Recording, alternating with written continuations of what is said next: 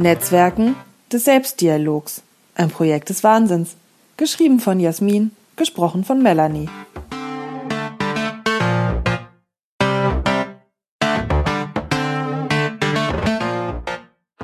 Das kritischste Thema im Rahmen von Netzwerken scheint die Angst vor der Nützlichkeit zu sein. Nicht, dass man nicht selber nützlich sein will. Nein, nein. Man will schon anderen zu etwas nutzen. Aber man will auf keinen Fall andere nutzen im Sinne von benutzen und damit einen Menschen von einem Lebewesen mit eigenen Bedürfnissen degradieren zu einem dienlichen Gegenstand. Ein Netzwerk unterscheidet sich von einem zufälligen Haufen dadurch, dass es ein Ziel hat. Ein Netzwerk ist keine Ansammlung von bedingungslosen und willkürlichen Elementen, die das Schicksal zusammenhangslos zusammengewürfelt hat. Weder in der Technik noch im sozialen Bereich. Ein System verdient nicht Netzwerk genannt zu werden, wenn diese Elemente nicht eine Richtung hätten, in die sie alle zu wirken haben. Gruppendynamisch nennt man so etwas Ziel. Ein Netzwerk hat ein Ziel und wurde für die Erreichung eines Ziels errichtet. Wenn es das Ziel ist, einen Raum zu erhellen, dann muss nun mal das Netzwerk aus Kabeln und Widerständen im Mauerwerk funktionieren. Und jedes Teilchen darin muss seinen Dienst tun, sonst bleibt es zappenduster. Soll ein sozialer Raum hell erleuchtet werden von Ideen, dann müssen auch in diesem sozialen Netzwerk dieser Gruppe die Drähte glühen und der Austausch funktionieren, sonst bleibt es auch da zappenduster.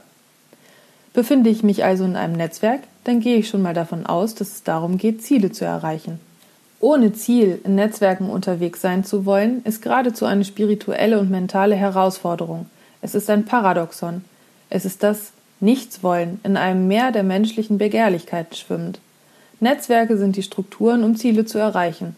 Und wer sich einem Netzwerk anschließt, bekennt damit, sich der Zielerreichung zur Verfügung zu stellen und in diesem Sinne nützlich zu sein.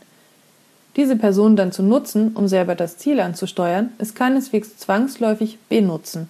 Ich muss das immer wieder betonen. Es gibt einen feinen Unterschied zwischen Nutzen und Benutzen. Jeder und jede hat als Teilchen in einem Netzwerk optimalerweise einen Nutzen von dem Wirken des Gesamtnetzwerkes. So funktionieren zum Beispiel Sozialversicherung und Gewerkschaften. Da ich verschiedene Ziele habe in meinem Leben, habe ich auch verschiedene Netzwerke. Manche überschneiden sich, andere Netzwerke sind unabhängig voneinander. Das ist aber nicht entscheidend für die Nutzung dieser Netzwerke. Ich handle stets nach dem Motto eine für alle und alle für eine. Hinter der Befürchtung, instrumentalisiert zu werden oder andere zu instrumentalisieren, versteckt sich genau betrachtet oft die Angst vor der Verstrickung – Darum rate ich jeder und jedem in meinen Vorträgen und Coachings, prüfe die Ziele der Netzwerke und du weißt, ob es dein Thema ist. Wenn ja, dann spring freudig dazu und lass dich treiben und tragen und wirke einfach mit. Wenn nein, dann suche weiter oder baue ein neues Netzwerk.